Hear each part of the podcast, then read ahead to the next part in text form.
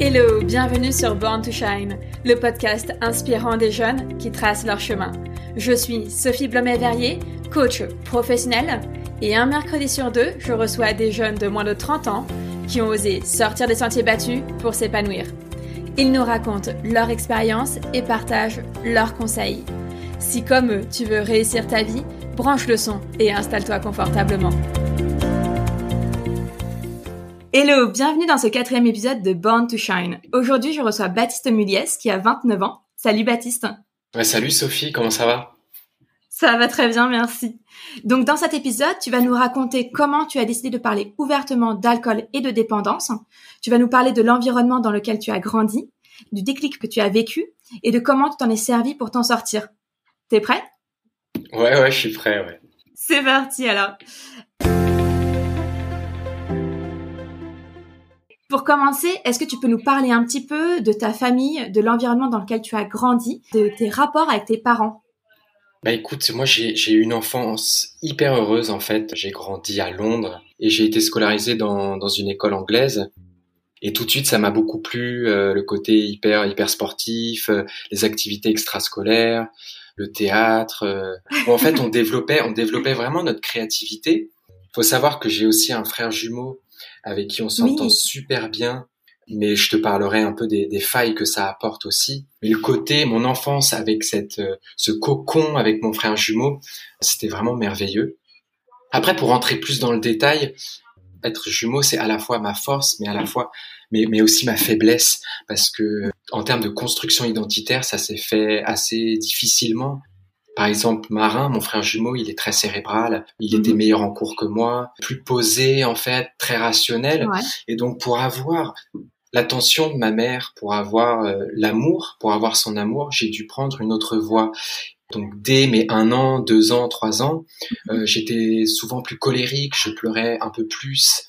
Euh, j'avais ce côté explosif, exubérant que, que, que Marin n'avait pas et que j'avais besoin de développer pour, pour exister, pour être différent. Donc, pour résumer, j'étais sûrement plus sensible que lui. J'avais plus de sensibilité, plus d'émotions en fait, et ma manière de d'exprimer, d'exprimer ces émotions, au début, ça a été à travers le sport. Ensuite, vers mes 8 ans, ma mère voulait absolument qu'on ait euh, une éducation à la française. Ah, donc, à Londres, elle nous a mis dans une école française. Et j'ai détesté. Vraiment, c'était atroce parce que ah ouais? La différence entre le système français et, le système anglais était euh, vraiment énorme.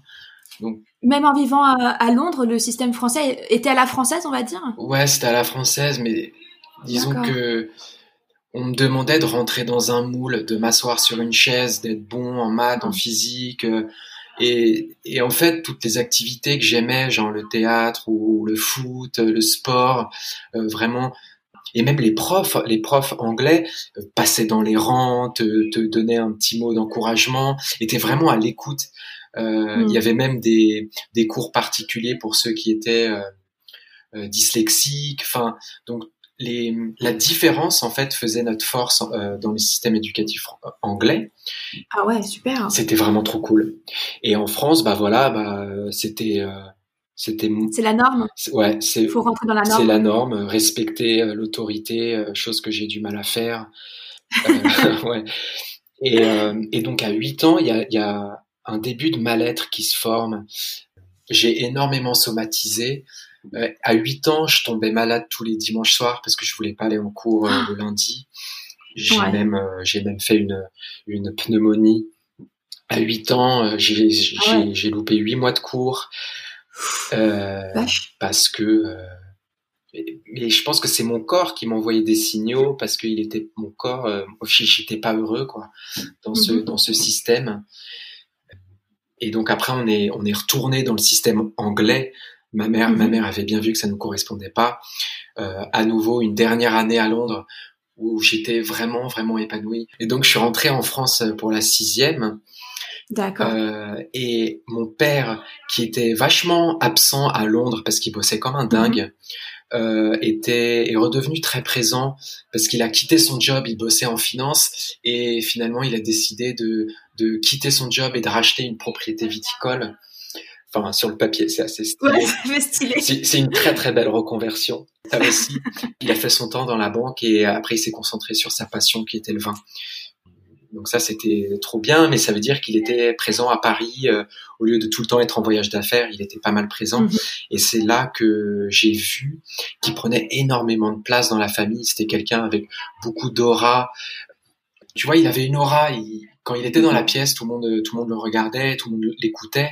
Et donc pour euh, euh, moi et mes frères, j'ai quatre frères, dont, dont mon frère jumeau.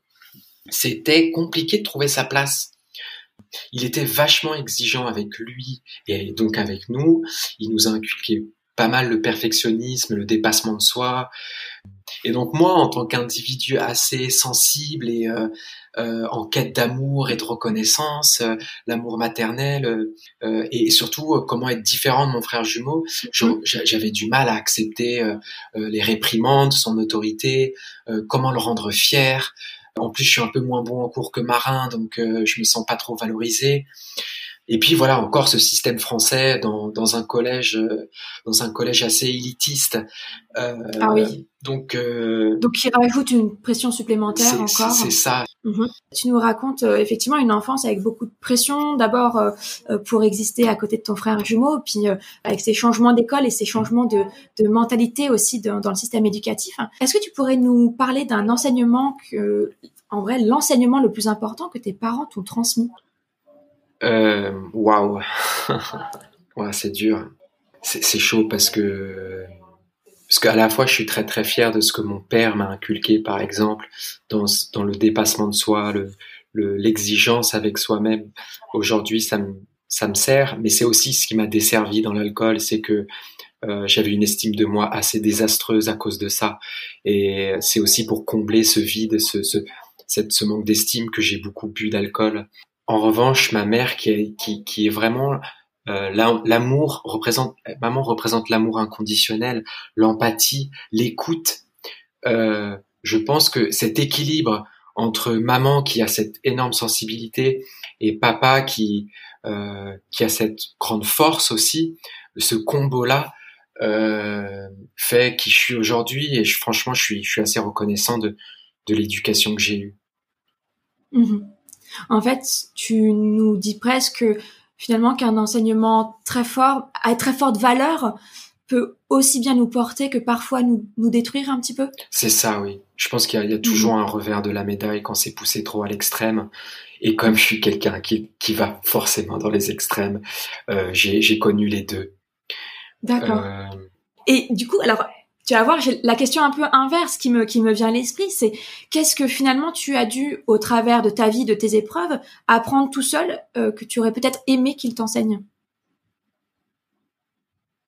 Waouh Oh putain euh, Prendre soin de moi, j'ai pas... On m'a pas appris à prendre soin de moi. On m'a appris à prendre soin des autres, mais pas pas forcément prendre soin de moi. Je, je m'écoute pas et... Euh les émotions. Enfin, tu vois, par exemple, la somatisation à 8 ans, la pneumonie, c'est que j'arrivais pas à verbaliser ce que je ressentais, rentrer dans le moule et euh, se taire et limite prendre un doliprane et un coup de pied dans le cul, ça m'a pas servi ça. Donc je pense savoir écouter mes émotions, ça je l'ai pas appris. Mmh ouais, est-ce que euh, le côté papa très fort, très exigeant, le côté maman euh, pleine d'empathie. Est-ce qu'il y avait un côté euh, chez toi qui voyait ça comme euh, une force et une faiblesse? Non, moi je, Je, je, me suis construit en opposition à mon père. Je j'arrivais pas du tout à être admiratif de lui. ça, ça, je l'ai appris bien plus tard. Si j'en parle aujourd'hui positivement, c'est parce que j'ai réussi à me, à me pardonner et à, et à lui pardonner. Et j'ai appris des témoignages qu'on m'a raconté de lui, à quel point c'était quelqu'un de formidable. Mais en tant que fils, je suis l'aîné et j'étais dans la confrontation. Oui, c'est ce qui me semblait.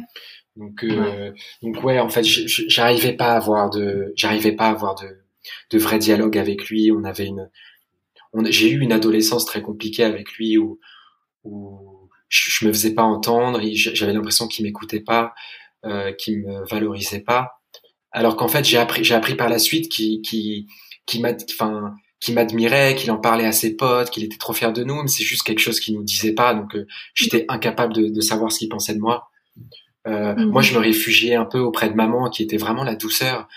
Euh, donc, Mais c'est un peu par rapport à ça que je te posais la question, c'est que ta maman qui a l'air, tu, tu dis qu'elle est bienveillante, pleine d'empathie, beaucoup dans la douceur. J'aurais pensé qu'elle t'aurait peut-être montré comment être doux, puisqu'elle était douce avec toi, comment être doux avec toi-même. C'était le, sens de ma question en fait. Ouais, mais je pense que je pense que c'est papa qui avait le lead. Mhm. Merci beaucoup en tout cas pour ce partage sur euh, pour essayer de mieux comprendre en fait aussi l'environnement dans lequel tu as grandi. Et du coup, j'aimerais bien maintenant euh, passer à le reste de ta vie, donc ce, ce grand tournant euh, qui a marqué ta, ta vie. Est-ce que tu peux nous parler un petit peu donc de cet événement? Alors, est-ce que c'est un événement? Est-ce que c'est une rencontre? C'est une rencontre. C'est vraiment une rencontre. Une rencontre avec avec l'alcool. Donc voilà, il y a, y a, ce contexte où en fait je je sais pas où est ma place et je le quotidien me m'oppresse et me et m'angoisse et donc je découvre l'alcool à, mes 15 ans. Chose assez drôle entre guillemets, c'est que à 15 ans j'ai eu le choix de de m'orienter vers des vers du foot, soit le foot, soit les études. J'ai pas réussi à confronter mon père avec cette décision. Donc euh, un peu comme toute toute ma vie jusqu'à l'arrêt de l'alcool, je me suis tué et j'ai j'ai pas osé écouter mes émotions, je l'ai pas confronté, donc j'ai j'ai suivi le le chemin qui était tracé pour moi, c'est-à-dire des études et et être reconnu socialement. Donc quand le foot disparaît de ma vie, quand ce rêve de devenir footballeur pro disparaît, l'alcool rentre dans ma vie. C'est hallucinant en fait de, de, de, se dire que des petites choses comme ça qui paraissent insignifiantes à, à cette époque peuvent se transformer en ouragan et j'ai comblé le vide. J'ai comblé ce vide-là dans l'alcool à 15 ans, mes premières gorgées. À la fois, c'était, je comblais ce vide du manque de foot, et à la fois, je retrouvais ces états hyper heureux que j'avais en Angleterre, mhm. où j'étais exubérant, où je pouvais exploser, où je pouvais euh, dépasser mes limites, être, être ce mec drôle, la confiance en lui. C'était un état heureux ou un état euphorique plutôt? Euphorique. Mais, euh, mais mon enfance était euphorique. Donc ça te rappelait des sensations, des émotions. En tout ouais, mais parce que vraiment, bien. ouais, ça me faisait beaucoup de bien parce que franchement, la pression scolaire, la pression familiale, toute cette exigence autour de moi que je que mhm. je ne voulais pas forcément. Euh, par exemple, le perfectionnisme, je, je c'est quelque chose que j'ai pas j'ai pas voulu, j'ai pas choisi. Mhm. subi, ouais. C'est quelque chose que j'ai subi et qu'aujourd'hui je dois gérer parce que ça m'a été inculqué. Donc je tous les jours, je dois apprendre à être euh, beaucoup plus doux avec moi-même. Mais euh, ouais, l'alcool me permettait d'être libre, de retrouver cette liberté alors que j'étais complètement oppressé et j'avais vraiment l'impression d'être enfermé dans, dans une prison. D'accord. Donc en fait, j'ai tout de suite adoré les effets de l'alcool. Euh, enfin, j'étais très pudique, très sensible, pas super à l'aise en groupe, euh, et tout de suite l'alcool, voilà, les soirées, les premières soirées, c'était, euh, mm. c'était, c'était ouf, quoi. Et jusqu'où t'as emmené l'alcool? Jusqu'à quasiment la mort. Au fil des années des drames, euh, je buvais de plus en plus pour fuir, pour pas subir ma souffrance. Il y a eu, il y a eu un, avant et un après la, mort de mon papa en 2010, donc j'avais 19 ans. À l'époque, enfin, je buvais déjà beaucoup, euh, mais à partir de la mort de mon papa, j'ai j'ai perdu mon garde-fou. Papa mhm. qui me qui me maintenait dans le cadre, qui me donnait des heures de rentrée, qui me disait comment je devais me tenir et enfin mhm. vraiment juste un cadre qui moi à l'époque trouvait euh, trouvait ça vraiment aberrant, mais aujourd'hui je pense qu'il qui pensait à mon bien-être en fait. Mais à l'époque, euh, je le voyais plus comme un dictateur qu'autre chose. Mhm. Et, et, donc après sa mort, c'est dingue, j'ai vécu sa mort comme une libération j'ai pas été triste tout, tout de suite, j'ai pas ressenti son manque tout de suite, j'ai fait mon deuil des années après même. Et lui, lui plus là, en fait, c'était la porte ouverte à, à, toutes mes beuveries, à ses fuites euh, mhm. et à fuir cette souffrance. Et petit à petit, bah, je trouvais des moments hors soirée pour boire, euh, la semaine, euh, des sorties en boîte tout le temps, euh, boire la journée. Je m'isolais, je buvais en cachette je me mettais dans des situations vraiment, vraiment dangereuses où je me réveillais en dehors de Paris, euh, sans manteau, sans rien. Et puis, en fait, dans l'alcool, je me suis vraiment créé un personnage de mec qui devait rien montrer. Donc, mhm. C'était impossible pour moi de, de ressentir la culpabilité et la honte au début. Je devais montrer cette attitude de mec qui euh, s'en battait un peu les couilles, genre euh, ouais c'est trop drôle ce qu'on a fait et ouais tant pis ça va pas m'atteindre et resserre-moi un godet parce que c'est trop stylé. C'est-à-dire que tu te désolidarisais des émotions de ton propre comportement, c'est ça? C'est ça, ouais, exactement. Tu l'as si bien dit, donc euh, je vais pas, j'ai pas, j'ai pas à rajouter quoi que ce soit. Mais voilà, mais en fait, tu vois, petit à petit, tu sombres dans dans ce besoin d'alcool pour vivre et où les moments sans alcool sont vraiment fades, déprimants. Pour survivre, en fait. Voilà. Ouais, j'ai j'ai j'ai essayé de survivre, j'ai j'ai j'ai essayé de faire comme j'ai pu, euh, et ma seule solution à l'époque, c'était l'alcool. Mhm. Euh, J'imagine qu'il y a une autre rencontre, un autre tournant, parce que ça, c'est le premier tournant de ta vie. Et te connaissant désormais, il y, a, il y a, eu un deuxième de tournant. Est-ce que tu peux nous en parler? C'est une rencontre, une parole, une. C'est encore, une rencontre. Je, je pense vraiment que que ce qui peut sauver des âmes en souffrance, c'est l'amour. Attends, pardon. Je pensais pas. On a parlé de choses qui peut-être. Non, mais je pense, je pense vraiment ce qui me, ce qui me touche, c'est c'est l'amour autour de moi, alors que j'ai fait quand même souffrir pas mal de monde. Ce qui m'a sauvé, ouais, c'est l'amour de ma mère qui s'est euh, qui est rentrée dans ma chambre le, le 2 avril 2015, euh, qui s'assied au pied de mon lit et qui me parle des alcooliques anonymes. Et honnêtement, pour la première fois depuis des années, je pense que je m'étais senti, comment dire, elle a remarqué ma souffrance en fait. Pour la première fois de ma vie, j'ai senti que j'étais écouté et vu. Moi qui en fait euh, faisais des, des appels au secours dans l'alcool, si je buvais autant et si parfois je montrais autant ma consommation, c'était vraiment des appels au secours. La collection de bouteilles que j'avais dans ma piole, euh, au lieu d'avoir une bibliothèque remplie de livres, il y avait que des bouteilles d'alcool vides et j'étais juste tellement fier de ça. Mais euh, c'est aberrant. Non, mais comme tu me dis, nos comportements extrêmes, parfois, c'est juste pour être remarqué, pour être vu, pour se sentir exister aux yeux des autres. Ouais. Et donc, elle m'a vu, en fait, ma mère, elle a vu ma souffrance, elle m'a entendu et, euh, et je me suis laissé euh, bercé en fait par par son amour et je l'ai écouté. C'est ça qui est dingue, c'est qu'elle aurait peut-être pu me parler deux mois avant et je l'aurais envoyé chier. Et c'est c'est vraiment un, acte de providence que j'explique pas. Surtout que la même journée, je reçois une lettre de mes amis qui me disent que je suis en train de me détruire et qu'ils ont qui vont me soutenir et qu'ils ont quand même très envie que je vive. Donc euh, ces deux événements euh, en 24 heures, c'est ces deux événements assez inexplicables, mais qui ont permis un déclic et de me rendre compte que à la limite ma santé, j'en avais rien à foutre, mais que je détruise les autres à cause de ma de mes actes, c'était intolérable pour moi. Donc euh, donc je suis allé aux alcooliques anonymes et ça a été le début de de ma remontée de la pente. Ça me touche beaucoup euh, ce que tu nous partages. Je suis un peu émue aussi, mais c'est euh, une magnifique euh, preuve d'amour, effectivement, comme tu dis. Comment tu t'es servi de la... Parce que finalement, l'amour, c'est aussi de la force qu'on t'offre. Comment tu t'en es servi pour voilà pour t'en sortir, pour grandir, pour pour te comprendre peut-être aussi mieux? En fait, tout d'abord aux, aux, alcooliques anonymes, ce qui m'a vachement aidé, c'était de voir que que j'étais pas seul, j'étais pas seul au monde dans ma souffrance. On s'isole énormément dans l'alcool et on a tendance à oublier que d'autres peuvent souffrir et que d'autres ont la même pathologie que nous. Et donc voir en fait d'anciens euh, d'anciens alcooliques qui s'en sortent et qui ont qui ont retrouvé cette énergie de vivre, euh, moi ça m'a énormément boosté, ça m'a beaucoup inspiré. Pouvoir dialoguer sans être jugé, c'est aussi beaucoup d'amour, c'est que on est tous là les uns pour les autres et on s'entraide et ça m'a beaucoup aidé. Ensuite, euh, oui, alors renouer de bonnes relations avec euh, ma mère, mes frères, mes amis, comprendre qui étaient mes vrais amis, faire le tri, me préserver du, du, négatif et du, du, toxique, ça a été vachement important. franchement, quand, quand je parle, quand j'ai parlé au début de pas savoir prendre soin de moi, dans, dans l'abstinence, j'ai été très très bien accompagné dans l'écoute de soi.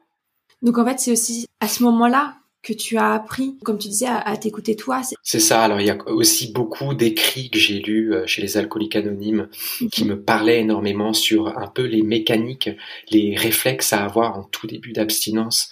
Et mais un des, un des premiers, c'est euh, c'est se préserver et savoir dire non à des à des choses qui sont néfastes pour soi. Et euh, au début, bah euh, je disais non en soirée, je me reposais, mon corps avait tellement besoin de se reposer que mhm. euh, que j'étais au calme. Ça veut ça veut pas forcément dire dormir. Je pouvais faire des nuits blanches dans mon lit, mais ne pas être entouré de de relations toxiques et de d'incitation à l'alcool, ça c'est c'est mhm. apaisant en fait. Euh, mhm. donc je suis parti de là. En fait, le vrai le vrai premier conseil, c'est de pas prendre le premier verre, mais peut-être que ça coule de source. Oui, mais que c'est parfois aussi peut-être difficile de, de le refuser, comme tu dis, apprendre à dire non. Apprendre à dire non, c'est vraiment, vraiment compliqué quand toute ma vie, je vivais à travers le désir des autres et je pensais vraiment que, en disant oui à tout, j'allais être aimé. Mais aussi apprendre à dire non, c'est se respecter, en fait, en premier lieu. C'est ça, c'est pas du tout un acte euh, orgueilleux, en fait. C'est pas, c'est vraiment prendre soin de soi. Donc ouais, j'ai refusé des soirées, des, des événements qui me, qui m'allait pas ou où je prévenais les gens, j'exigeais des traitements de faveur. Je pense que c'est hyper important dans la reconstruction d'oser demander, euh, d'oser parler euh, et ne pas tout contenir en soi. Complètement, d'oser exprimer son, son besoin. C'est ça. Donc je faisais ça, par exemple, euh, bah, aux soirées, je demandais à ce qu'on prenne soin de moi, à ce que je demandais qui allait être présent pour un peu savoir si j'allais être à l'aise. Euh, je prévenais que si je me sentais mal, est-ce qu'il y allait avoir une chambre dans laquelle je pouvais me reposer et me calmer? Euh, et puis mes potes, certains au tout début m'accompagnaient. Est-ce que si un soir il y en a un qui m'accompagnait sans boire, le deuxième soir, enfin la semaine d'après c'était un autre. Et, un euh, super entourage. Un super entourage, ouais. Vraiment. Et vraiment, tu parlais d'amour tout à l'heure, mais c'est de l'amour inconditionnel aussi, d'aimer la personne telle, enfin entièrement, réellement telle qu'elle est en fait. Ça, bah, je pensais qu'on aimait uniquement, on aimait le personnage que j'avais dans l'alcool. Je pense c'était une de mes peurs de d'accepter euh, que j'allais peut-être être différent et peut-être perdre certains amis. Ça, ça, c'était vraiment, mhm. j'avais vraiment peur de ça. Surtout qu'à 24 ans, quand j'ai arrêté, je débarque, je débarque en fait dans le corps d'un mec de 24 ans qui est censé euh, savoir ce qu'il veut dans la vie, ce qu'il aime, ce qu'il aime pas, mais des trucs tout cons, genre euh, est-ce que tu, est-ce que tu préfères la viande ou le poisson? Est-ce que tu préfères les brunes ou les blondes? Est-ce que euh, quel type? On parle de bien, ou on parle de filles? Je parlais de filles là, mais waouh, non ça c'est cool, ça veut dire que je pense un peu moins à la bière. mais mais voilà, les goûts gustatifs, qu'est-ce que j'aime? Je savais rien alors que euh, à 24 ans. Est-ce que tu calquais tes, tes, goûts sur ce Non, mais dans l'alcool, j'avais tellement inventé un personnage qui qui mm. en fait, qui me ressemblait pas, donc euh, j'ai dû tout réapprendre. C'est euh, c'est le chantier de l'abstinence, c'est se redécouvrir, s'accepter à nouveau, euh, et puis s'aimer quoi. Ça c'est un vrai mm. vrai chantier. Super. Bah, merci beaucoup pour ce, ce partage, enfin qui était très émouvant pour moi. Maintenant, j'aimerais un peu qu'on parle de la, suite parce que je t'ai découvert du coup sur Instagram. Ça fait plusieurs mois que je te suis et moi j'ai vraiment été euh, chamboulée par euh, par ce que tu nous partages et je pense que vraiment ton parcours peut être vraiment d'une grande aide à tous ceux qui traversent euh, ce type d'époque, de période ou qui sont sur le point de basculer. Et notamment, c'est là que j'ai découvert que tu étais patient expert. C'est ça le terme? C'est ça, ouais. Je veux dire, à quel moment, du coup, tu as compris qu'il y avait quelque chose qui t'animait, qui était plus fort que le fait de rester patient et de, s'en sortir? Euh, Voilà, à quel moment tu as compris que tu avais un rôle plus important à jouer? Je l'ai découvert en écrivant euh, le livre que j'ai coécrit avec Judith Lossman. Judith Lossman qui est littérothérapeute, donc elle pratique la thérapie par l'écriture. Donc j'ai écrit euh, avec elle pendant trois ans et en fait, ce besoin d'exprimer mes émotions, ce besoin de transmettre aux autres qu'on peut s'en sortir et que l'alcoolisme peut aussi toucher les jeunes, j'ai découvert en moi ce, ce véritable besoin de, de me mettre au service des autres. C'était quelque chose qui me ressemblait un peu.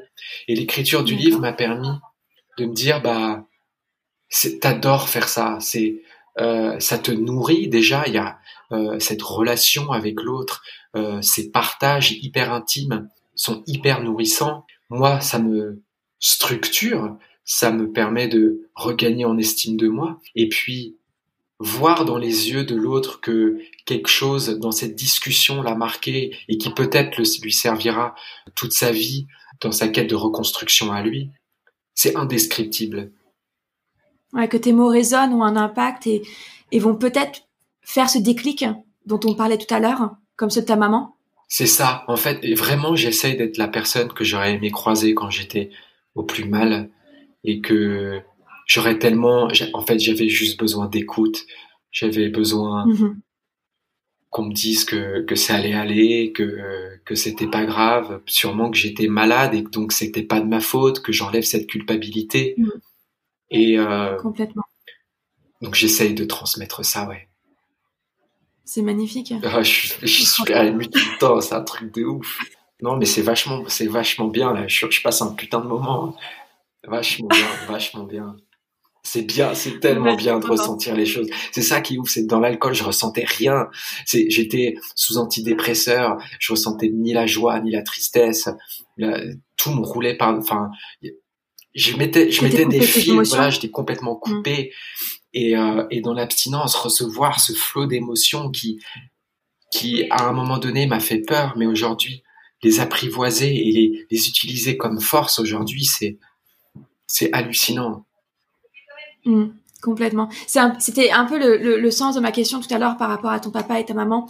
Est-ce que euh, l'exigence paraît être une force et, l'expression des sentiments, la bienveillance, l'empathie euh, dans notre société aujourd'hui, ça peut paraître être une, faiblesse. On pense que les gens trop gentils sont faibles, alors qu'en fait, euh, pas forcément. Le, fait d'être sensible, de savoir exprimer ses, émotions et, de savoir les ressentir, de savoir les, les accepter quand elles arrivent, euh, c'est aussi pouvoir s'en servir comme d'une force et de, de, de, se connaître et donc de savoir quelles sont ses limites aussi.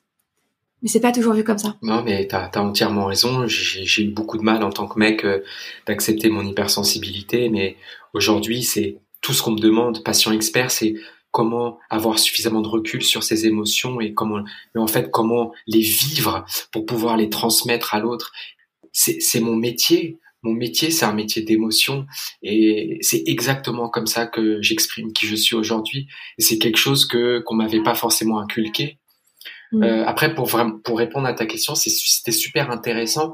En fait, l'exigence que mon père m'a m'a transmis aujourd'hui, je m'en sers quand même dans l'abstinence parce que j'ai pas le droit de prendre ce verre d'alcool et j'ai besoin de cette mm. exigence envers moi-même pour pas craquer. Tu t'imposes une routine?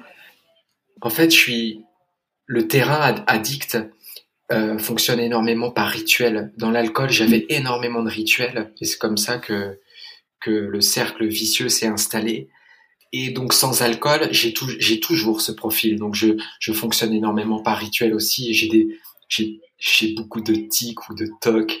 Enfin, j'ai besoin d'un cadre sécurisant euh, pour me pour me rassurer en fait.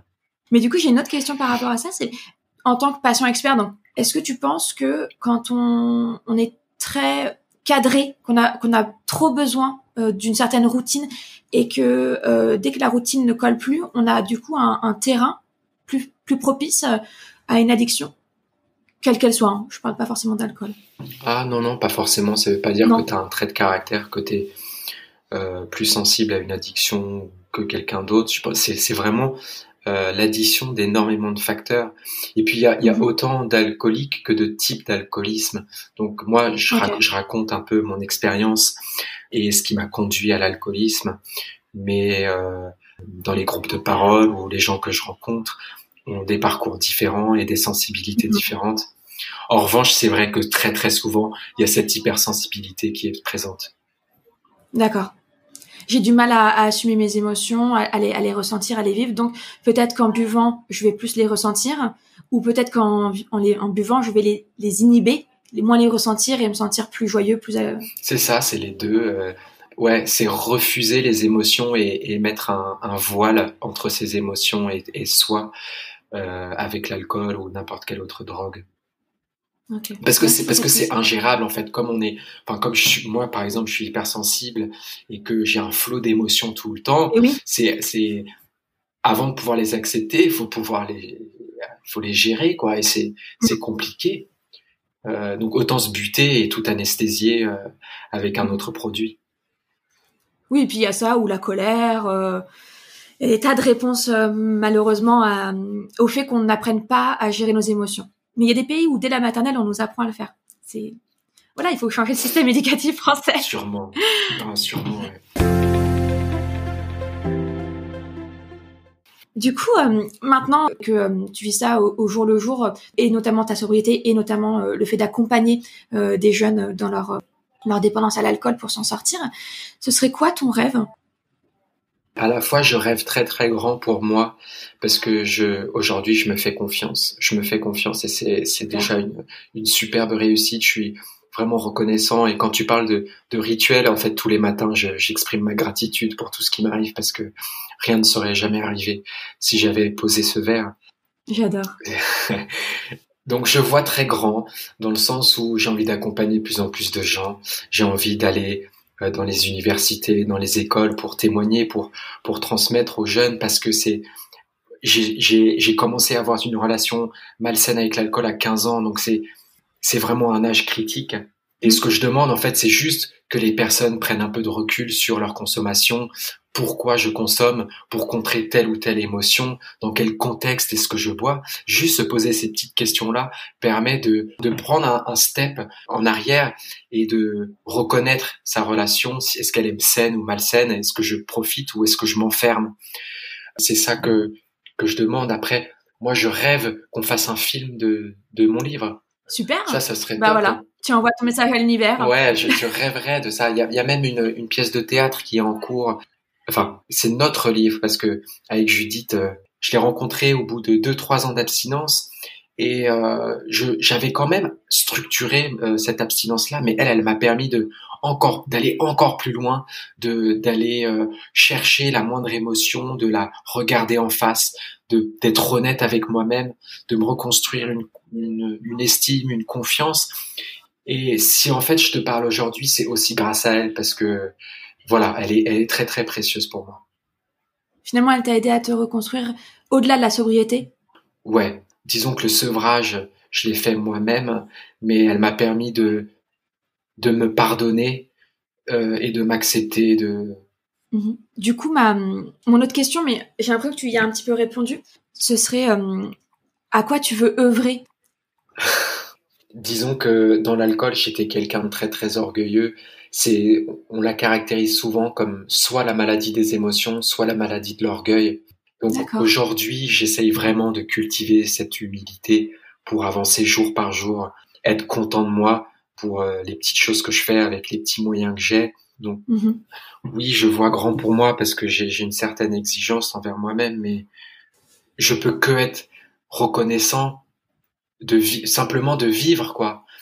J'ai eu des envies de mourir dans l'alcool. J'étais euh, et puis euh, j'ai même pas eu les couilles de, me tirer une balle, donc je m'en voulais. Euh, ça c'est c'est enfin je reviens de très très loin, donc chaque jour est une chance quoi.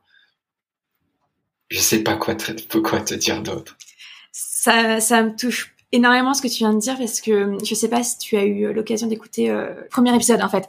Le premier épisode c'est celui que moi j'ai enregistré pour euh, aider euh, voilà les gens qui vont écouter le podcast à, aussi me connaître.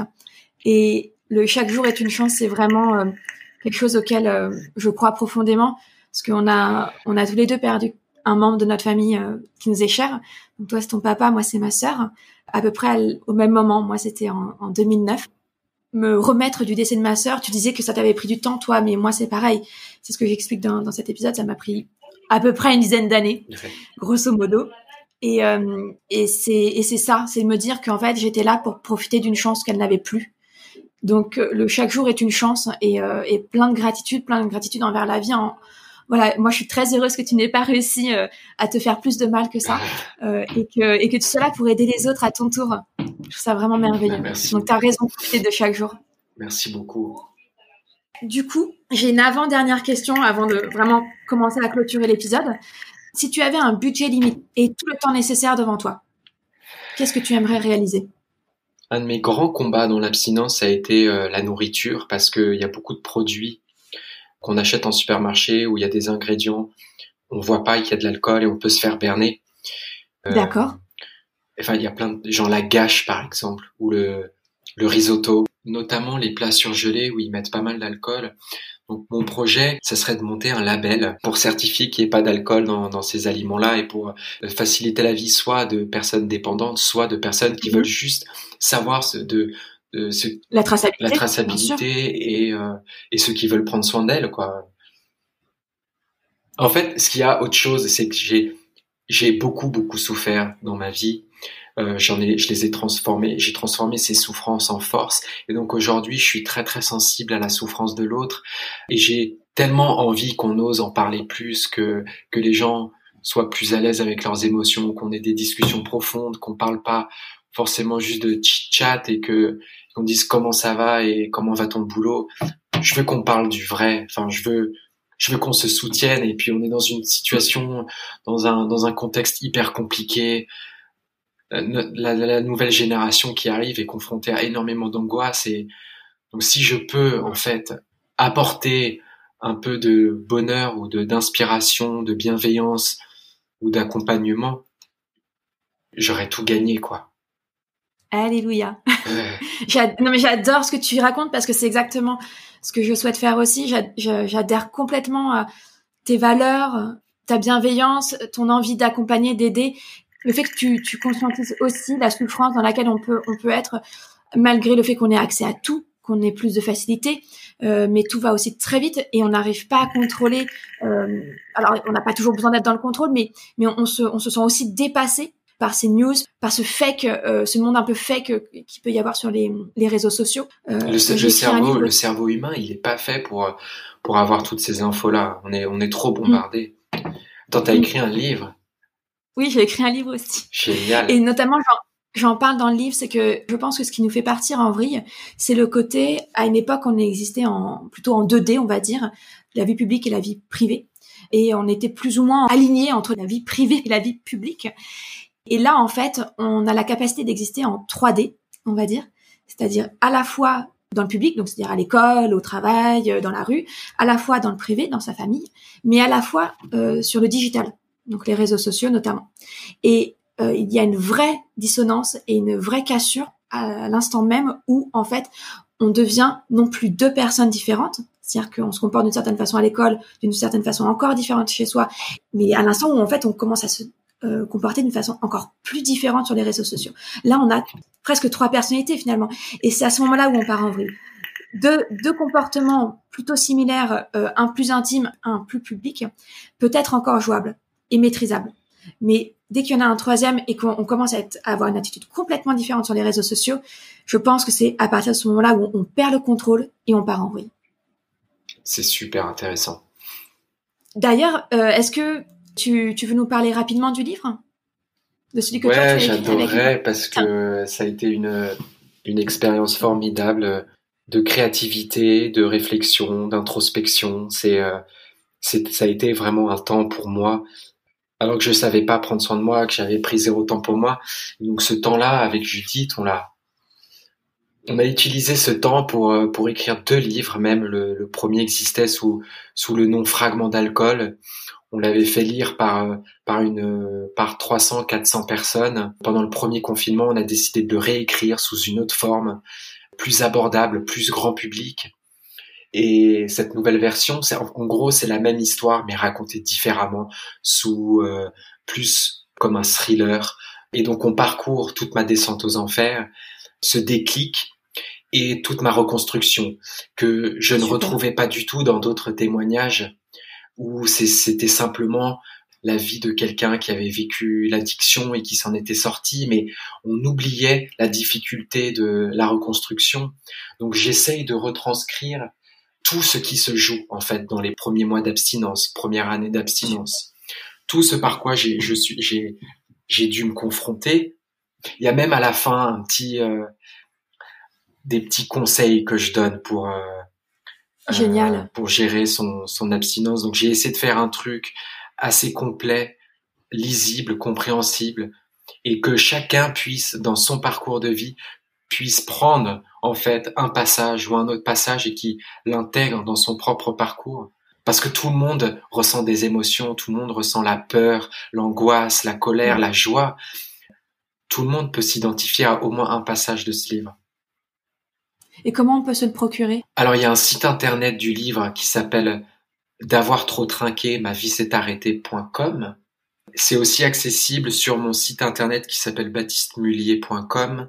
On n'est pas encore disponible dans les librairies. Euh, c'est vrai, j'en ai pas parlé, mais un de mes rêves euh, avec Judith, c'est d'être édité par, par un éditeur. Aujourd'hui, il est en auto-édition, mais c'est un vrai livre. Enfin, il est magnifique. J'aime beaucoup la, la couverture. C'est euh, c'est la grande sœur de ma copine qui l'a dessiné. Elle est artiste et. Bah bravo. Alors du coup, si on veut se procurer le livre, on va sur euh, soit baptistemulier.com ou directement alors... le site du livre avec il y a pas mal d'infos supplémentaires, genre il y a des passages qu'on a sélectionnés, euh, on explique comment on a écrit ensemble avec Judith. Euh, enfin, on a on a plutôt bien fait le site et il s'appelle d'avoir trop trinqué, ma vie s'est arrêtée.com. C'est le titre du livre en fait. D'accord. Et je mettrai les liens de toute façon dans la description de l'épisode, comme ça euh, vous pourrez le, retrouver beaucoup plus facilement. Et alors, pour conclure cet épisode, j'ai deux dernières questions pour toi. Le blog s'appelle Born to Shine. Est-ce que toi, tu sais en quoi tu brilles? J'ai lu ton, j'ai lu ton mail et j'ai énormément bugué sur cette question parce que j'ai du mal à dire. Et puis j'estime que c'est pas forcément moi de le dire. Euh, J'essaye euh, d'être qui je suis, de pas me mentir, d'être honnête avec moi-même et surtout de faire des mises à jour de moi-même. C'est-à-dire que ce qui fonctionne aujourd'hui va peut-être pas fonctionner demain et je dois être capable d'accepter ces changements, d'être en évolution constante et de, de continuellement en fait me remettre en question. Ça m'aide au quotidien. En fait, ce qui est, ce qui me touche énormément, c'est que par exemple, quand je vais à des soirées ou récemment à un mariage, il y a des gens qui me disent c'est hallucinant, tu dégages un truc, tu, tu es tellement serein, ça se voit. Alors que j'ai même pas parlé de mon parcours, ils me disent ça. Et je pense que cet apaisement, cette sérénité que j'ai trouvé dans l'abstinence, c'est peut-être ma façon de briller. Super. C'est magnifique. Ouais, je l'ai claqué la réponse. Waouh. Dernière question avant que je te libère. Donc, sur le blog, je sais pas si tu as vu, mais en fait, à la fin de chacun de mes articles, je recommande toujours euh, un podcast, un livre, un auteur. Voilà, j'aime beaucoup faire découvrir euh, ce que moi-même j'ai vu au euh, cours, de la, semaine ou du mois. Donc, qu'est-ce que, ou qui est-ce que tu aimerais bien nous recommander aujourd'hui?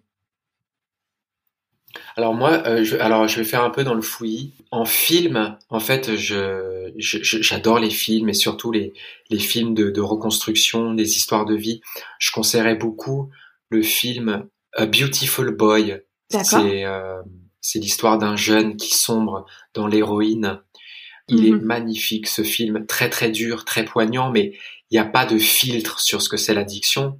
Je pense que c'est j'aime bien enlever les filtres en fait. Donc j'aime bien quand on parle des choses telles qu'elles sont. Donc ce film mm. est, très précieux. J'aime aussi le film qui s'appelle Ben is Back, où c'est encore l'histoire d'un jeune qui sombre dans l'alcool. Et en fait, à la euh, dans ce film-là, on voit la relation de sa maman qui fait tout pour que tout pour aider son fils. Et c'est hyper inspirant. Euh, c'est, je vois ma mère quand je vois ce film. C'est Julia Roberts qui joue la la, la, la mère et de voir que c'est l'amour de sa mère le sauve et qu'elle est prête à tellement de choses pour l'aider, c'est c'est d'une puissance, c'est c'est hallucinant. Mm-hmm. En livre, je conseille, euh, c'est enfin j'ai adoré ce livre, ça s'appelle Alcoolique anonyme de Joseph Kessel. Euh, ah oui. Qui est formidable. Enfin, on en apprend énormément. Je l'ai fait lire par toute ma famille. Ils ont ils l'ont tous adoré. D'accord. Et ensuite, en personnalité, donc il y a Sober Dave S-O-B-E-R-D-A-V-E, qui lui aussi est un coach euh, en sobriété, qui a son diplôme de d'accompagnant et de psychologue, je crois, qui a un contenu formidable. Euh, Super. Et une pour pour, une, une femme qui s'appelle Sober Sadi, donc S-O-B-E-R S-A-D-I-E, parce que la question d'alcoolisme au féminin est est vachement importante.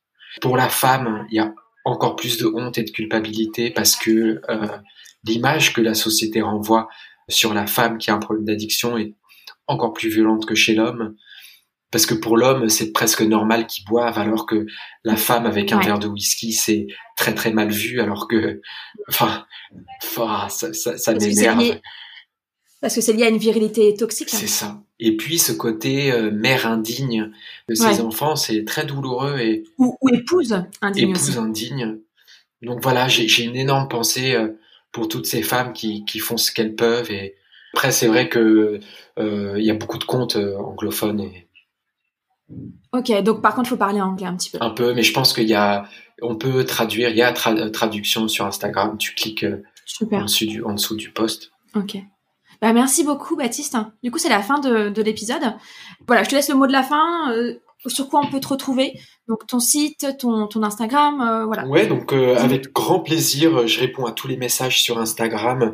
C'est mon compte, c'est Mulier Baptiste, M-U-2-L-I-E-Z Baptiste. Donc voilà, je réponds à tout le monde. Si vous avez des questions, si vous avez des doutes, si vous vous êtes reconnu dans ce podcast, je serais ravi d'échanger avec vous. Euh, pour ce qui est de l'accompagnement, j'ai commencé euh, il y a deux semaines des accompagnements style consultation privée. Donc pour ça, euh, c'est peut-être préférable d'aller sur mon site baptistemulier.com où vous pourrez voir ce que je fais, quel type d'accompagnement je fais. Et puis aussi bah, le site du livre. si le livre vous intéresse, soit envoyez-moi un message, soit passez directement sur le site. Mais si ce livre peut vous apporter quelque chose, euh, je serais ravi de, de vous le faire livrer. Super, merci beaucoup Baptiste. Ouais, merci Sophie et encore merci pour ce moment, c'était vraiment formidable, hyper intense. Merci à toi pour tes questions bienveillantes, ton cadre, euh, enfin, merci pour tout. Oh, merci, ça me touche beaucoup. Merci beaucoup. Salut. Je te remercie d'avoir écouté l'épisode jusqu'au bout.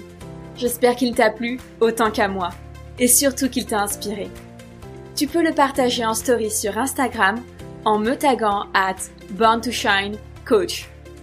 Et n'hésite pas à me laisser une note et un commentaire sur Apple Podcast. Je serai ravie de te lire et de partager ton avis dans le prochain épisode. Si tu veux être tenu au courant de la sortie du prochain épisode, inscris-toi à la newsletter via le lien dans la description. D'ici là, je te souhaite une bonne semaine et je te donne rendez-vous mercredi dans deux semaines pour un tout nouvel épisode de Born to Shine.